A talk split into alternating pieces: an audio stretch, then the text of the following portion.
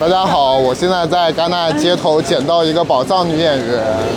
刘白沙，打个招呼。大家好，宝藏到让你都不知道是谁的女演员。我先给大家介绍一下，因为刘白沙，白沙这次白沙是戛纳锦鲤，因为她参演了《河边的错误》，也参演了呃燃燃冬，虽然角色不大，对，都但是是重要的配角。所以为什么这两个片都入围了呢？是不是就都都因为找了你？经历吗？我，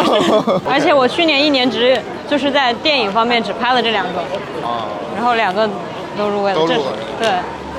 幸运惊喜，所以你说你今天就是第一次来戛纳，第一次来，嗯，然后有一些时差倒过来了吗？倒过来了，没有没有需要倒吧？我觉得，我觉得还好。本来就睡得比较晚。对，我已经提前在北京过了这边的时时间了。对，现在就出现了一个 bug，我在街上我要找，因为我们二十号那天还有 photo call，然后要我才得知就是不能穿的过于随便，随便，还是要像个女明星的样子。对对，也不能过于隆重。我可能之前准备，而且我自己背着我的那些衣服和高跟鞋来的，你知道吗？哪有这样的女演员？你知道我是来的两天前才拿到签证的，我并不知道。虽然他们一直在准备着，但是他们那时候申请签证也来不及了。OK，但是这些他们都帮我联系了这些，然后我是在来的当天裁缝才给我改完衣服，然后我自己就背上了这些行李就上路了。所以其实你现在你虽然作为演员，你也没有看过这两个片子。当然没有了，这样吧，我们先聊先聊一些轻松的话题。你什么时候到的戛纳？昨天晚上，那就我们现在不是走到了这儿的火车站吗？我昨天晚上十点钟到的这儿的火车站。嗯，然后对戛纳是什么感受？啊、下来第一印象就哇，怎么这么多人啊？然后每个人都穿的非常的隆重，就是呃好像能看到大家都穿着礼服在街上走，然后嗯嗯嗯，就是很热闹呀，感觉。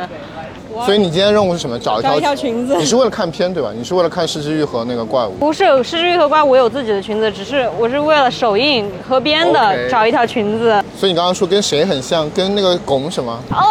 我什么都没说，这这个不是自己可以说的吗？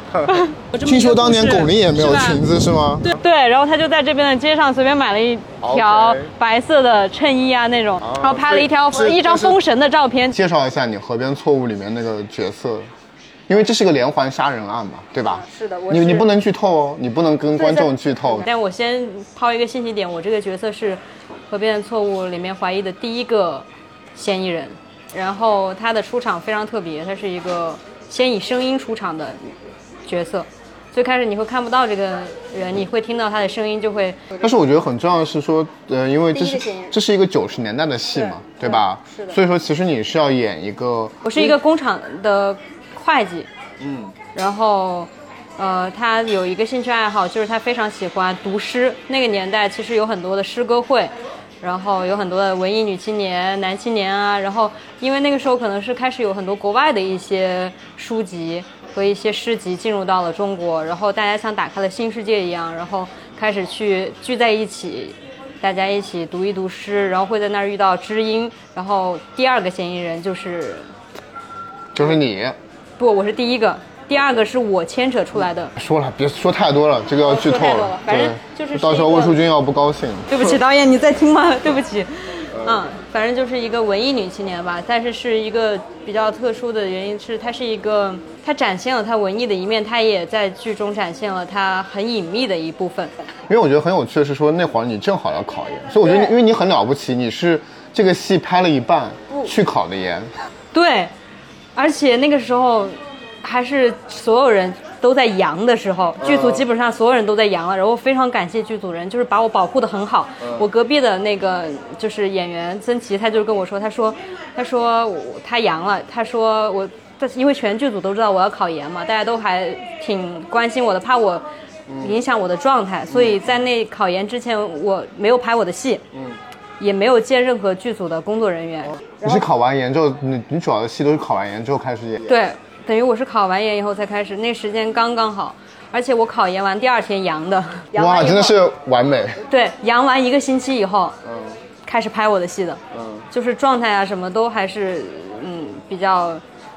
就是没有受到影响。因为我印象中你跟我讲说，其实为了准备考研，你读了很多书，那个状态和剧里面你的那个人物叫钱琳嘛，这个可以说因为你跟钱琳这个人物还蛮蛮对蛮符合的。同同频了，等于是。其实有些时候，我觉得去塑造一个角色，不只是在就是你去分析啊和呃技术方面去创造一个角色，可以有些时候有一些时候，你可以把自己的人生经历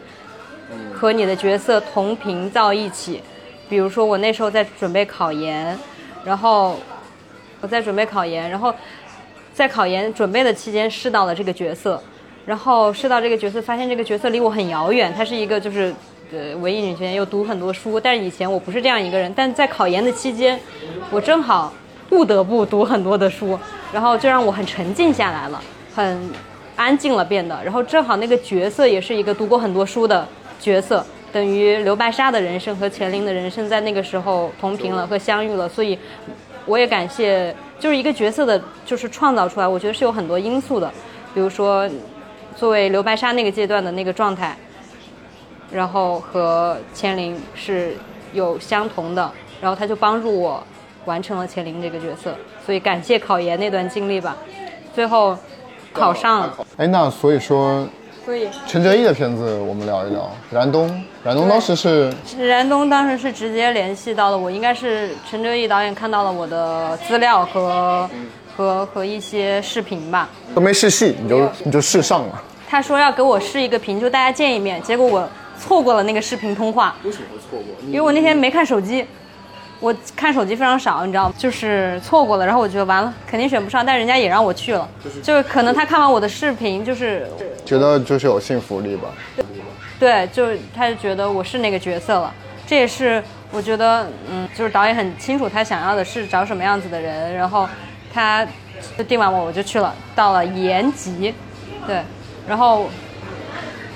去之前他是只发了我的片段给我看，把我自己的摘出来了。呃，他告诉我的唯一信息点是我和周冬雨演的那个角色曾经有过一段过往，我其实不知道整个是个什么故事，我到现在都不知道。我只知道我这这个角色是和他有过一段过往，然后十大概十年之后我来找到他，然后我这个角色的点在于他可能刚刚进入新的生活，然后我这个在他曾经的生活中给他很重要的一个人突然来到他的身边，又把他带回到了曾经的过往，类似一个这样子的角色。然后，嗯，去的那天很有意思。我们先不是拍拍戏，先拍一张剧照，但是为了剧照，我们也定了很久的妆，你知道吗？是是拍一张我们十年前的照片。你的剧照指的是片子里面使用的一个道具，对一个道具，对，只是一个道具而已。但是，连为这个道具，我们都试了很久的妆，并且就跟所有剧组都为那张照片，就是所有员，嗯，就是工作人员都去了那个拍照的地方，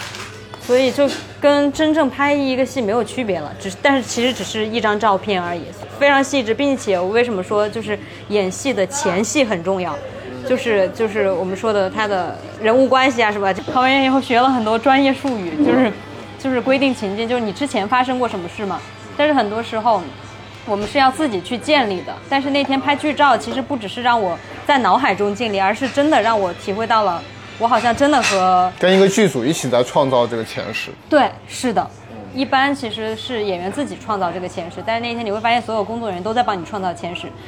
然后在那个照片里，你和他穿上了十年前你们的花样滑冰的衣服，然后还真的有一个找了一个演员来演你们的教练，但其实那个教练只是在那张照片里。嗯，反正就是，这是去工作的第一天是这样的，并不是真的直接演戏，先让你融入到那个情境里面，然后再到当天去拍的时候，你就会相信你和这个人真的发生过一些东西，因为毕竟在前一天你们一起穿了花样滑冰的衣服，你们真的到了一个滑冰场，所以这个时候就需要演员自己要有想象力也好，和自己去信念感。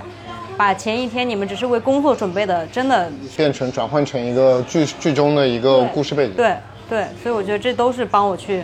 建立真实感的一些一些小的故事跟你说的。对，但其实，在片子里面，你们就一场戏，只有一场戏，然后在那场戏里面要看出你们以前有过什么，然后现在在经历什么，整个都是于静平老师他手扛着拍的。在到现场之前，我是先先跟导演就是碰了一下，然后他一句一句告诉我台词的背后是因为是他写的剧本嘛，也都是，然后呃是什么意思呀？然后我我先念一遍给他听，但是我最开始其实是找不到状态的。其实，呃，跟陈正义导演合作的感觉就是他其实不会告诉你要你学他怎么怎么样样样，但是他在你。比如说念完一句台词以后，他会说不对，不是这感觉，那你就再换新的。他不是会就是让你模仿或者怎么样，他还是要你给东西，然后他他来甄别他要哪个。哎，所以但是你跟周冬雨对戏什么感觉？他见我，我们开始当天拍的时候，他就跟我说，他说你你，他说我们这个剧组都是二十条起步啊，就先跟我打了个底，就我说哦好的。来很多遍的那种，但是两个很不一样。你知道拍河边的时候，河边是因为是胶片拍，所以只能只能来每个条都是非常的珍贵。河边也需要来很多遍，只是他来很多遍是不拍的。是，但是那个燃冬来很多遍是他真的每一条都。那我有个问题啊，就是你如果用胶片，就是当真的用胶片拍那几条，你会更紧张？我没有觉得有很大的差别，你知道吗？他会告诉你说，哎，这条我们是真的用胶片拍了吗？你会知道吗？我会知道。我觉得跟性格有很大的关系。你也知道我性格，我其实不会起伏特别大。我自己平时的性格也不是那样子的。我就哦，胶片哦，不是胶片，就是对我来说没有什么区别，所以不会影响我。但是，但我以前会，我就是会紧张。但我发现了这个问题，就是你越紧张越不好。所以，你要想要的结果是好的，那你为什么要让自己紧张呢？那所以说，其实对你来说，拍胶片和拍。数字从你演员方面，并没有那么大的区别。我连走戏都是，就是正常那么演。我走戏怎么来的，演就怎么演。因为他那个其实胶片和正常的，就是它只是媒介换了嘛，那是技术工种，他们有差别，但对对于我来说是一样的。对我感觉不到的，或者如果我去感觉到，我觉得会影响到我的表演。我我我感觉会多了杂念嘛。因为那个角色就是在他那一刻呀，他不会知道我在被拍，他更加不会知道我在被胶片拍还是被什么拍。如果一旦有了这个，我觉得就是多出去的杂念。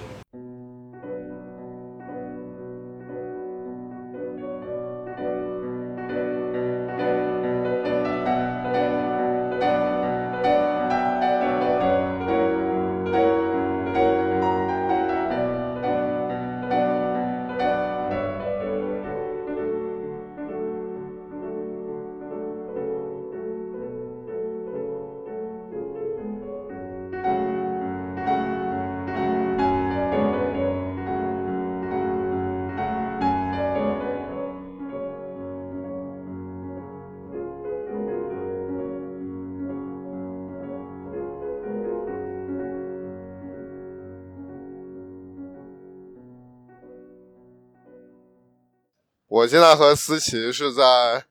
走路回家的路上，我们俩刚刚看完了主竞赛的第二部。这片叫什么名字？是个法文是和杜，就是回归。之前好像是这么翻译的，但是现在看来好像回归不是特别，我感觉好像不是特别恰当。因为我们走回家，我们住的地方离影片周比较近，所以我们走回家可能要走个十分钟。正好我们那个路上可以录个播客，然后也睡觉，因为今天这个第二场真的等的太久了。就今年的，就虽然是领票之后好像不用排队了，但是其实，呃，每场都晚开始了，排队还是等了很久，并没有减少排队的时间感。今天我们晚场就是迟开始了三十五分钟吧，所以现在其实是已经是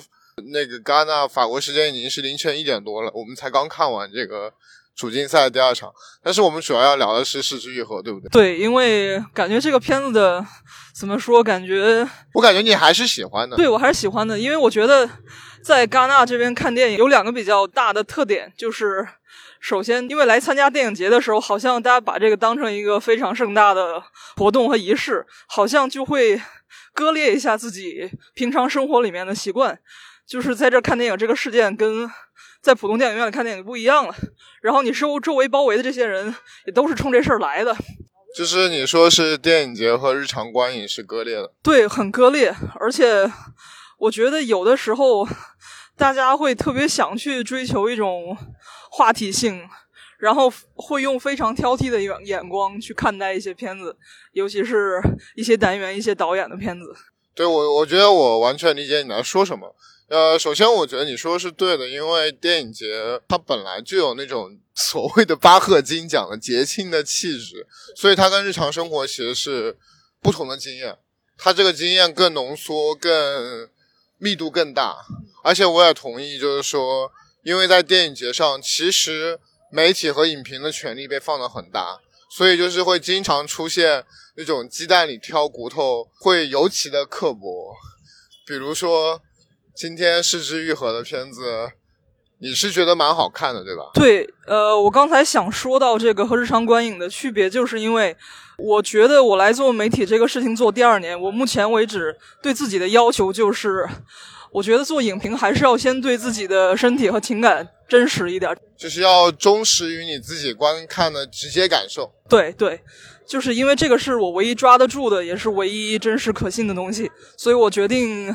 尊重他，不去因为别人的喜好去质疑他。啊，因为我们现在在走的回来的路上，虽然现在已经一点钟了，但是其实戛纳还是很热闹。呃，除了海浪的声音，更多的是派对的声音。这一段派对就很响，要不这段我们先听听他们派对的声音。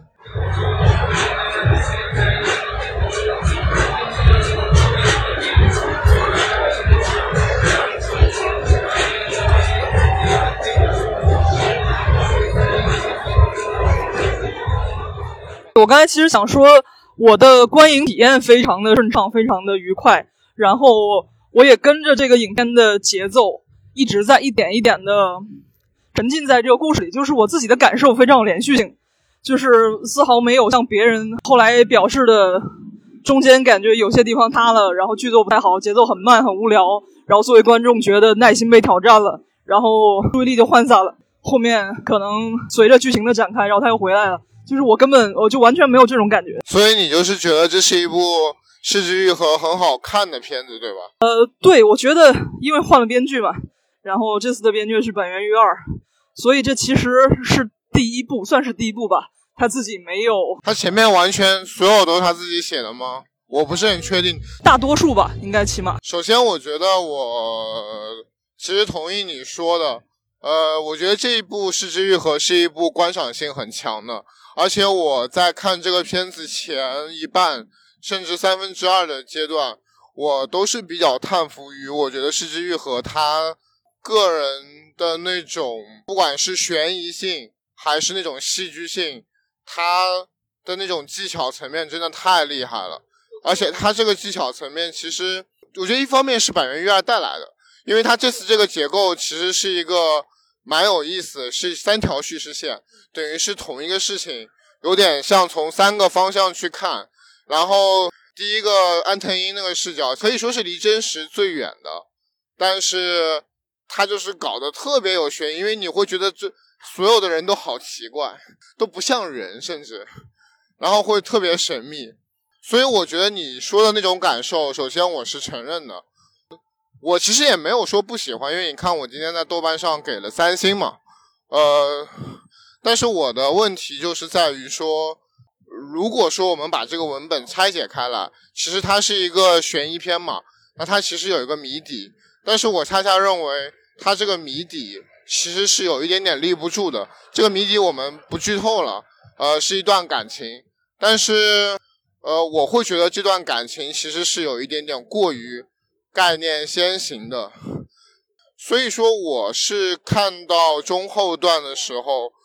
我是真的是，嗯，没有那么享受了，就是因为我会把它当成一个剧本去拆解，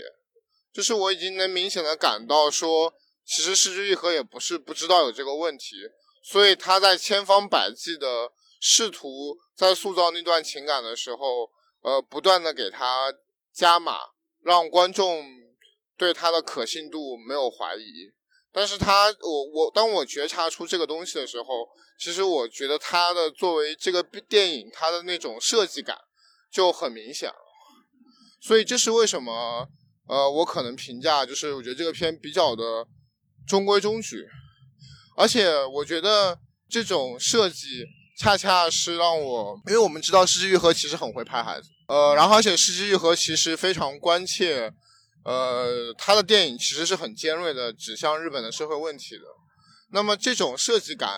嗯，会让我觉得他在这两个方面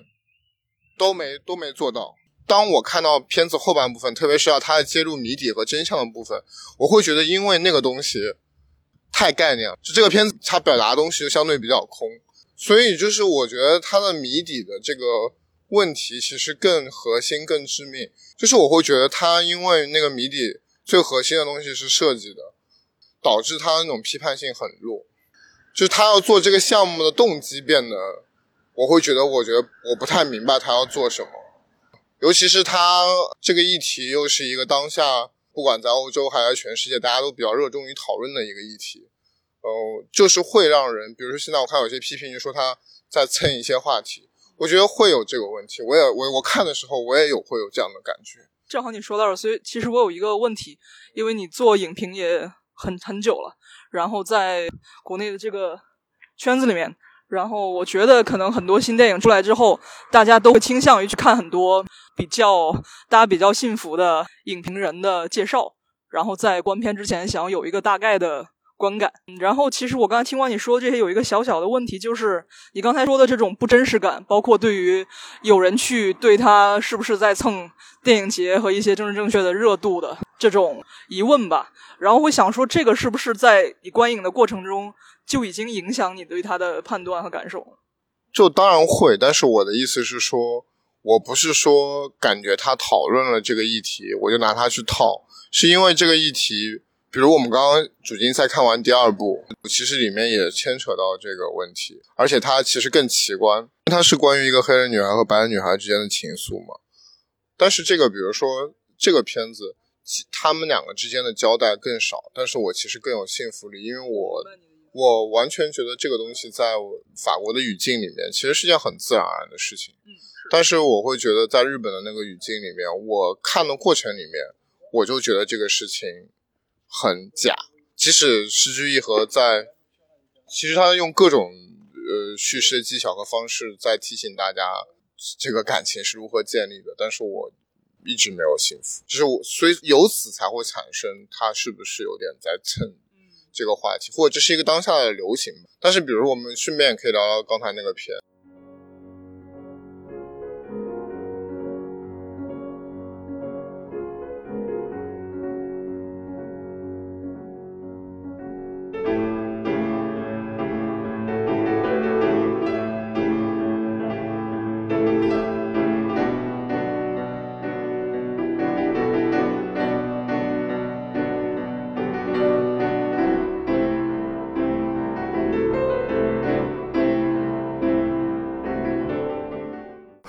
我们今天看的这部，嗯，叫《了和杜》，它讲的是一个黑人的母亲，她有两个女儿，一个是十八岁，刚刚刚刚考上了法国的名校巴巴黎政治学院 s a n s p o 然后另外一个是十五岁。然后他讲的是他带这两个女儿回到他们的出生地，就是科西嘉，因为当时这个黑人的母亲其实是跟一个科西嘉的白人，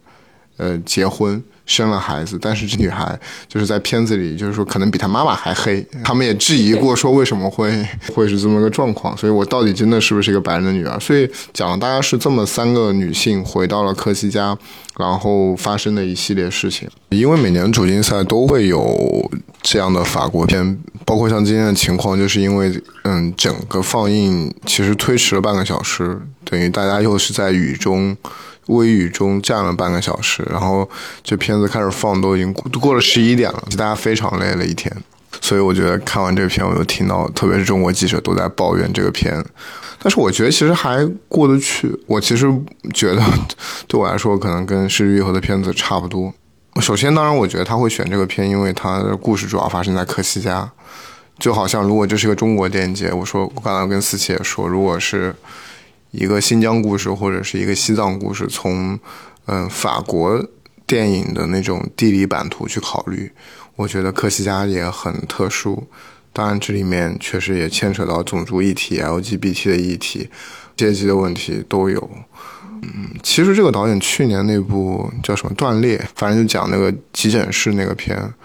我看当时大家网上的评价，觉得也可能觉得也很陈词滥调，但是我又觉得还蛮真实的。其实今天我看这个，就是我也是这个感觉，而且它其实很流动。我觉得这个导演的优点就是它非常的流动。嗯。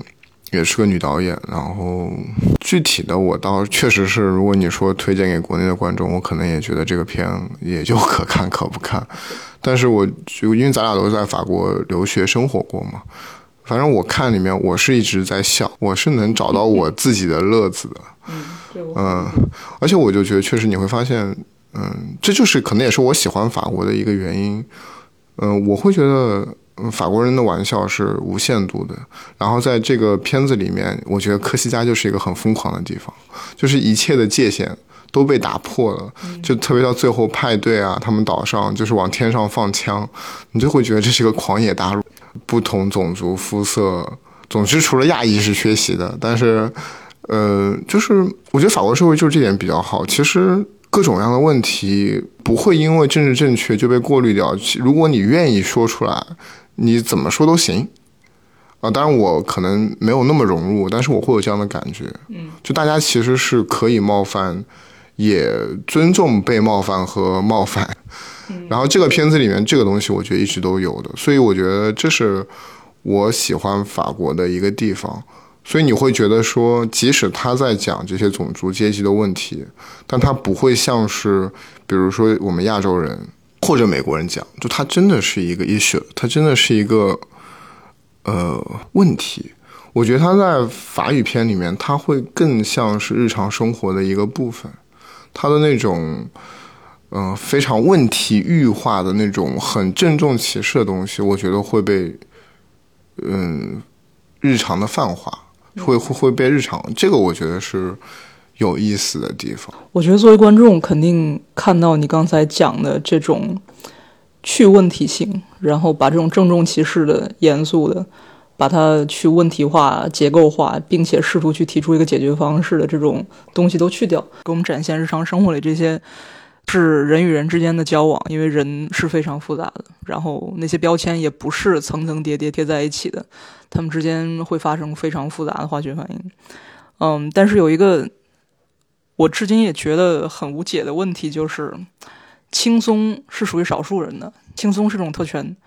就轻松不是所有人都有资格去享有的一种东西，就像我们国内现在一直在提倡的，然后青年人在追求的一种松弛感，其实是一样的，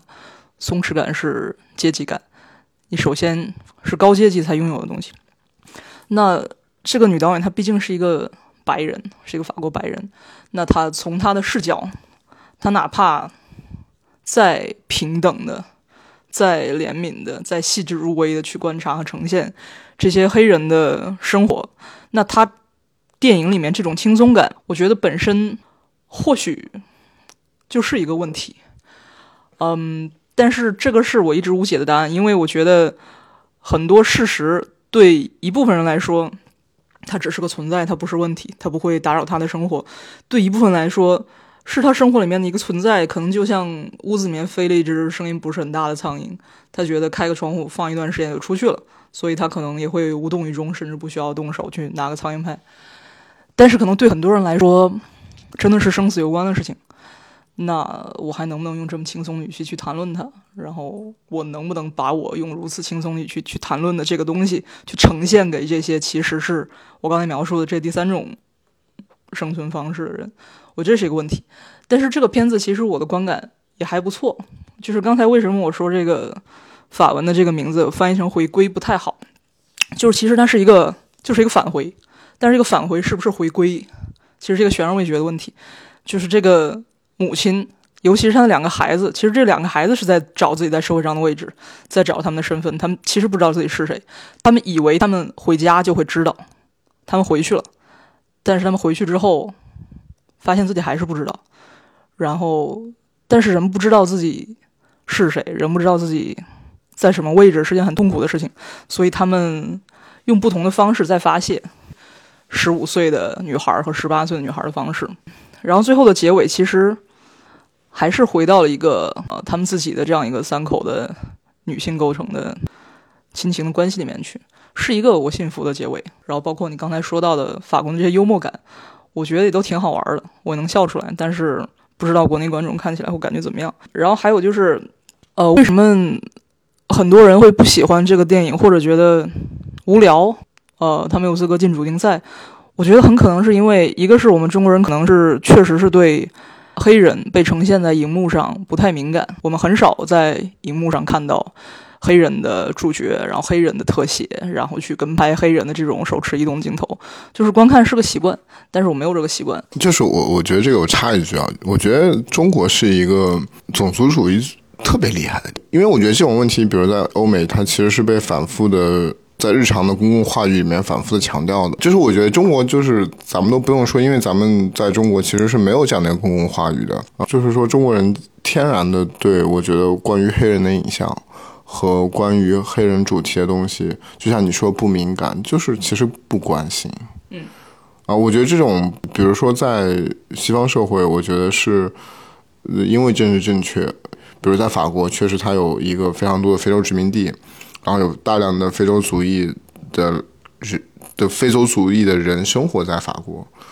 所以你其实是没有办法去忽视他们的。然后也会有非常多的非洲族裔的电影人，所以这个问题被反复的提出，并且被反复的在公共话语里面强化。所以大家其实有了这种观看这样的影像的习惯，且因为他们就在日常周围，他确实有可能跟你发生爱情，也跟你发生冲突。呃，所以我觉得这样的东西确实对于法国人是很天然的，对，而且也是我们刚刚说的，就是为什么我说你换成，比如今天两个片换成《失之愈合》去讲这样的东西，我反而觉得它更刻意，就是因为我觉得他没有那个社会语境。嗯，但是在法国人讲说，为什么我刚刚说在法国他会日常化？我觉得很重要一点就在于我们都在我们之前讨论，比如说酷儿影像，就是酷儿影像，我觉得比如说大家说一点零版本。就首先你要把这个酷儿的问题提出来，就是说好像比如同性恋还是作为一种奇观，它是一个需要加以克服，或者说它因为它在这个社会上是处于一个呃非常边缘和异类的的状况，所以说它是被奇观化的在电影里面，就它本身要去论证它自身的那种合法性，它的合法性危机。会是那个电影的主题，但比如说到了酷儿电影的二点零，我觉得像比如在法国社会，就这个问题已经非常日常了，大家不会说还要再去，比如说觉得两个女的在一起，或者说两个男的在一起这个问题还要专门拿出来讨论，所以我觉得这种奇观性其实已经被去除了，这也是刚才我讲的那个日常性很重要的地方。然后你刚刚说那个话题，我觉得也很有意思，因为你说其实呃不是所有人。都能那么松弛的去讨论这个话题的，我觉得我也很同意。嗯，这一点就是，比如说我们看这个片子的设定，它其实就是一个有点理想化的。嗯，因为首先，比如说，至少在这个社会里面，黑人跟白人结婚生孩子，当然也大量，在法国大量，嗯，但是肯定不是不是黑人的主流，对吧？然后生下来两个孩子。都更黑，这个肯定也是，也不是一个包括这个大姐，嗯，能考上像像 SPO，这肯定也是一个很精英的学校嘛。那这都是一个还是比较特殊的设定。但是他但是就是说，我觉得还是一点就是说，他没有构成奇观，因为就他们还是在一个，就你在日常生活也还是碰到这样的人，就不不至于说是说是一个特别太特殊的设定。你刚才说，我想到一个。呃，一个没用的事儿，就是我刚才看这部电影的时候，我会想说，我想知道法国的黑人影评人或者是黑人的普通观众，他看到这部电影的感受。然后刚才我想到这里的时候，突然意识到，我好像来戛纳之后，几乎没有，好像就没有看到过黑人面孔。就是黑人的影评人很少，他们可能更多的是在，比如说是以保安，或者是以服务员在戛纳这，就这个你这个问题，其实我很早就想到，就是。呃，虽然有很多法国白人导演或者黑人导演在拍这种黑人题材，但是我们平时在说实话，我们在日常在法国电影院，比如说 Cinema Deck 在资料馆，其实你是很少看到黑人在看这种很精英的电影。但是我们都知道，黑人在法国其实数量是不少的。对，是一个非常庞大的数量。然后我刚才先想到，哦，好像没有碰到过黑人影评人。然后想了想，场内的观众好像几乎也没有黑人观众。就是其实呃，来这里的人，如果我们不说他们的种族情况的话，大概啊看年龄、身份，可能很多年轻的学生。然后法国这边有一些活动啊，或者是夏令营之类的东西，他们可能有机会来戛纳体验几天这个全世界最盛大的一个电影盛事。啊，就是以一个非常游客、非常玩乐的心态，可能来晃几天，看看电影。然后有很多年轻人，然后都有可以都有渠道可以办各种各样的证件，然后来这儿来这儿玩，来这儿看。但是好像真的没有黑人的学生、黑人的年轻人会享有这样的，就不知道是他们没有做这个选择，还是他们就天然的不太有条件去做这个选择。所以我很质疑，那这个片子的受众是谁？是为了让法国白人看起来减轻一点他们的内疚感，自我感觉更良好吗？然后刚才我想到的一件事情就是，嗯，就是我认为谈什么议题，看谁在谈，看在什么背景下谈，看他在对谁谈。那刚才他在谈这个种族问题的时候，里面加入的这个 LGBT 元素是一对女孩，就是刚才我们谈到的这个黑人母亲的十八岁的非常优秀的考上巴黎政治经济学院的这个大女儿。他遇见了就一个，就他妈妈是保姆，然后他妈妈为他们工作的这家白人家庭里面有一个大女儿，然后是一个百无聊赖、无所事事，然后父亲由于钱太多了，然后他没有任何生活的信念，然后没有什么动力，所以就每天整日沐浴在南法的这个阳光里面啊，游手好闲，每天 party，然后这两个女孩之间产生了一个情感。其实他是拿了两条线去对比，就是尤其是他们中间有有这个卖违禁药品的这个这个桥段嘛，很好玩的就是这个大姐，因为她是跟这个白人女孩谈恋爱了，那她是一个参与者的方式去参加了这个派对，她是那个消费者，她去参与到了这个，并不是真的消费者，她也是等于白人女孩付的钱嘛。对，感觉他暂时体验到了这个生活，然后我们也从他的反应里面看到了他的一些轻微的不适感和错位感啊。但是他的妹妹就和一个当地的一个在海边打工的，也是一个年轻人，就成了个毒贩子。反正就是他成为了那个，呃，黑人更应该常。存在的一个形象就是他是一个贩卖毒品的。你刚才是这么说的，然后这个总体上我同意的。但是就像现在整个的社会运动层面，就是我们在说在法国的情况，就是 LGBT 所有的这些各个群体都要在一起打这个大旗去做斗争，这个并不是一个合理的事情，而是一个不得不的事情，就是因为他们分散开来的话，实力比较弱。然后其实我想说的是，我们更多的看到的其实是男同性恋的这个被呈现的。合法性，啊，现在我们去拉开一个剧集的列表或者一个电影的列表，你去搜男同性恋的剧集，我们就说剧集吧，剧集比较代表比较代表性，因为受众比较广，那基本上都是男同性恋的，不管是在西方国家还是在已经有了这些作品的亚洲国家，我们是很少很少很少看到女同性恋的剧集的，然后就会觉得很奇怪，因为事实上的比例不应该是这样的，事实上的比例。如果我们不去看社会学调研的话，我们只按一比一去讲，那他们在大小荧幕上的这个呈现是非常的失衡的。这个失衡背后是有非常深刻的政治原因的。那说回来，就在这种情况下，在这种呈现的失衡的这个前提下，这个影片还把这个这对儿，呃，怎么说，就是一个这个白人，这高阶级的白人。设置成一个女孩，他们中间的这个这两个这一对儿这个女女同性恋的情人，他们在这个非常奢靡的生活里面，然后出了非常多的笑话，有一些我觉得看这个奥斯伦德的一些，对吧？非常有一点荒诞的，然后让人觉得突然出现你在你面前有点过度的，有点挑战你的这个呃这种观感的这么一些场景。我会觉得有一些不适的感觉，就你会觉得还是被器官化了，就是尤其是他们在浴室就是做爱吧，当然且确实就是说，比如他这两个人关系的那个，其实也没有那么自然而然吧，反正就是他俩在一起，其实我也是，嗯，但是又觉得好像也行。对，说到他们两个关系自不自然这个事儿，我觉得挺好玩的，就是我觉得还算是自然的，因为其实这个白人女孩对她的，因为就是情感的产生也是一个很复杂的东西，我们每个人都没有办法说很清楚为什么喜欢一个人，甚至为什么爱一个人。那这个白人女孩对这个黑人女孩的情愫，其实也很复杂，因为这个黑人女孩其实超出了她刚见到他们的时候她的那种心里面的很多刻板印象，她发现哦，这个女仆的女儿。他其实是一个受过高，就是他有能力考上他考不上的学校。就是因为，尤其是他爸爸那个角色，不停的在那边叨逼叨，就是说，你看人家，就意思是人家，人家读这么好的学校，然后你怎么怎么怎么样，就是跟中国家长其实特别像。我觉得这甚至对对他父亲是一种反抗，因为他在这个关系里，他是那个付钱的人，他是那个开车的人，其实他他是强势的，他完全是，虽然他没有控制或者 PUA 完全没有，但是我们说的阶级不需要你自己做什么。就你已经在那个位置上面了，所以他其实在这个关系里面得到一种满足感。所以我觉得，你看，我们能围绕这个片子能去交流这些问题本身，交流出这么多事情本身，就是释之愈和那个片子的我所谓说的谜底部分。其实你对那个部分，我觉得大家是它是真空的，并不真正具有那种社会性。但是我们能对这个法国片说这么多，本身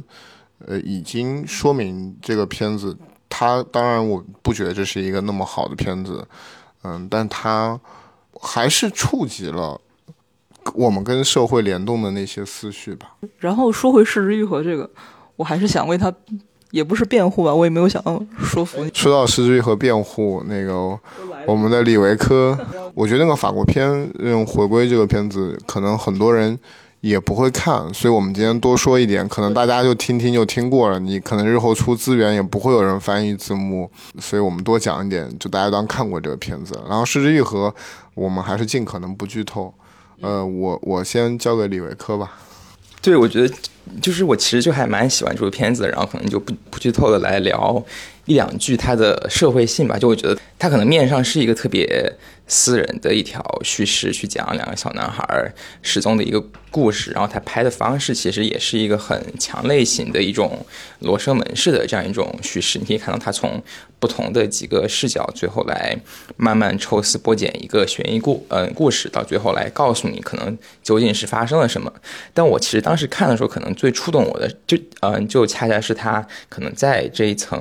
私人的叙事之下，我觉得他会。比较再去处理一些关于日本面对灾祸的一些集体创伤。这部电影开头和结尾都是两场没有缘由的灾祸，开头是一场火灾，然后结尾是一场大风、洪水这样的一次灾灾祸。然后它里面也在不断的出现一些。类似于水的意呃意象，像第一段里面，它会拍很多大坝的镜头，然后会它里面小男孩的那个浴缸是一个很重要的一个场景，所以我会觉得它里面其实慢慢的可能再去铺陈一些，就是一直可能困扰着日本这一片大陆的不断发生的灾祸，然后它里面的一个核心悬念就是它标题里面所说的这个怪物究竟是什么。而可能在某种程度上，他最后想要去让大家去处理的是，我们当我们被这样一种怪物所选中，或者我们没有被这样一种怪物所所选中的时候，嗯，我们要去怎么去处理自己作为幸存者，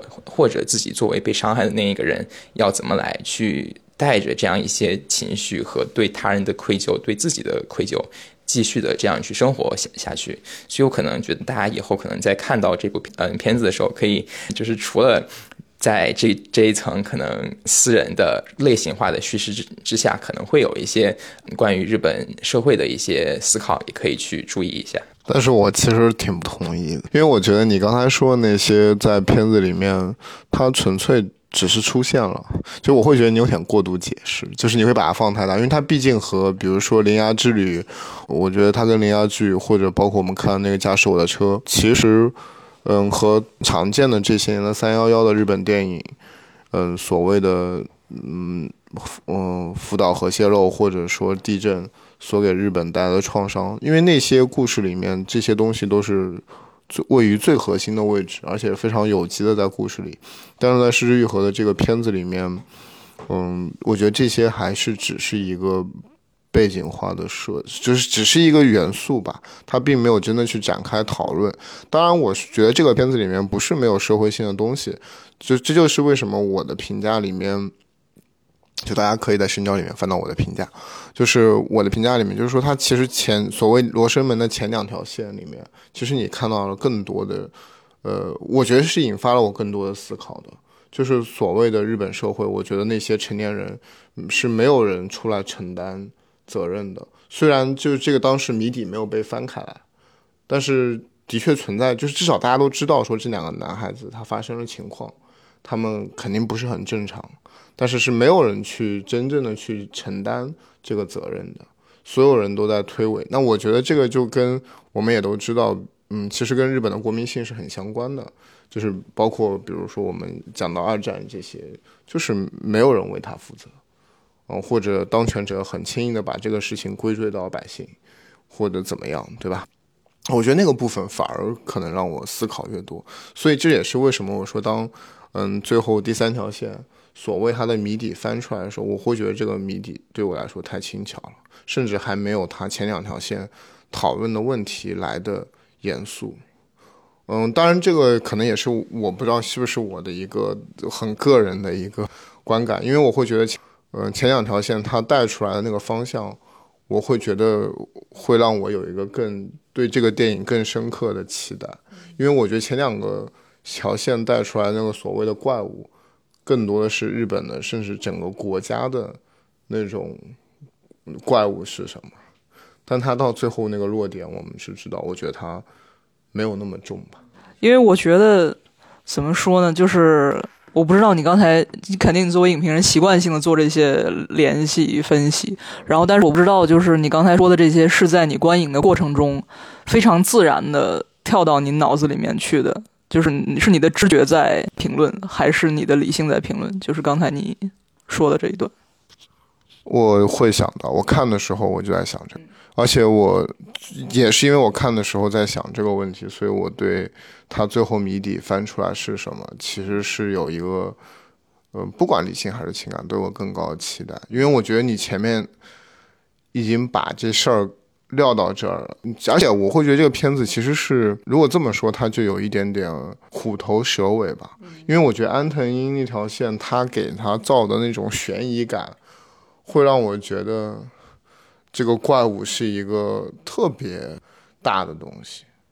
当然，我觉得我突然也想到说，好像这个片子让你不得不联想到风俊浩的《汉江怪物》。但是你确实，你想，如果是拿《汉江怪物》来比，因为《汉江怪物》确实讨论的是一个，呃，更深刻的，也不是更深刻吧，至少他的那个野心很大，他是要讨论一个非常大的政治经济、